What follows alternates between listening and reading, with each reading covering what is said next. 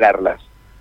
¿Saben cuándo las pusieron? No. Hoy. Ah, mire qué bien, ya están, de vuelta. Terminando, Están terminando de colocarlas nuevamente Ah, luego de 20 días hábiles que estuvieron en un taller con eh, un trabajo de refuerzo extra en la chapa y sobre todo en la soldadura. Ah, eso te iba a Pero- preguntar, Ah. si estaban igualitas o le habían No, hecho algo. hicieron Claro. un trabajo, pero lo que Claro. me dicen los muchachos, porque hoy estuvimos temprano con esa sopa de letra cuando estaban arreglando las letras de un lado para el otro, eh, digo, y me dicen, acá puede hacer cualquier trabajo de soldadura, de refuerzo, pero si este HDP viene con intenciones de romper, y la va a romper.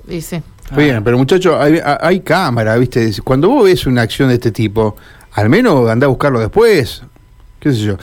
Eh, Sí. ¿O no? ¿Para qué ponemos las cámaras? Y no sé si funcionan, Eh, porque justicia, nadie vio en el policía está momento. con esta, con esta situación de inseguridad para, para correr a, a tres HDP que rompen una letra, digo, no sé, es para analizar. En definitiva, yo les propongo la palabra de Franco Arone, quien es el director de turismo de la municipalidad, dando cuenta de esta colo- colocación de las letras corpóreas. Dale.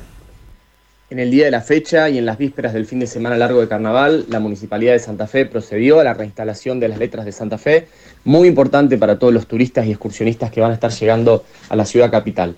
En este sentido, vale la pena recordar que hace un mes las letras fueron vandalizadas y después de un arduo trabajo en taller donde se modificó la estructura, se la reforzó, se utilizó otro tipo de pintura para darle más durabilidad a la estructura y que pueda estar en mejores condiciones, la Municipalidad de Santa Fe hoy las pone a disposición de todos los visitantes que van a llegar a la ciudad y por supuesto de todos los santafesinos y santafesinas.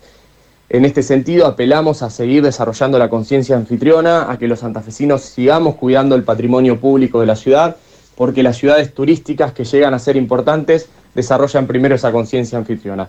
La inversión fue de alrededor de 165 mil pesos, recursos de la municipalidad, que son en definitiva de todos los santafesinos y las santafesinas, así que reforzando ese mensaje de cuidar nuestro patrimonio y de seguir trabajando para que la ciudad de Santa Fe sea un destino turístico importante en la provincia y el país.